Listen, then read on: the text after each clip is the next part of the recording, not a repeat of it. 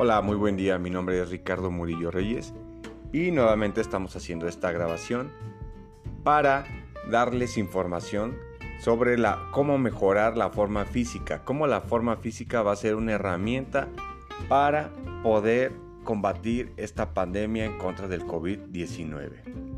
Bien, pues la Organización Mundial de la Salud nos informa que no solamente nos estamos enfrentando a una pandemia, sino que son dos.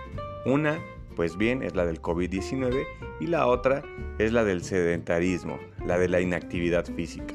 ¿Qué es lo que pasa? Por lo de la pandemia, pues estamos confinados en nuestras casas y tenemos todo al alcance. No hay movilidad, tenemos al alcance la comida, tenemos esta inactividad física. Pues bien, quédense con nosotros para que nos sigan escuchando.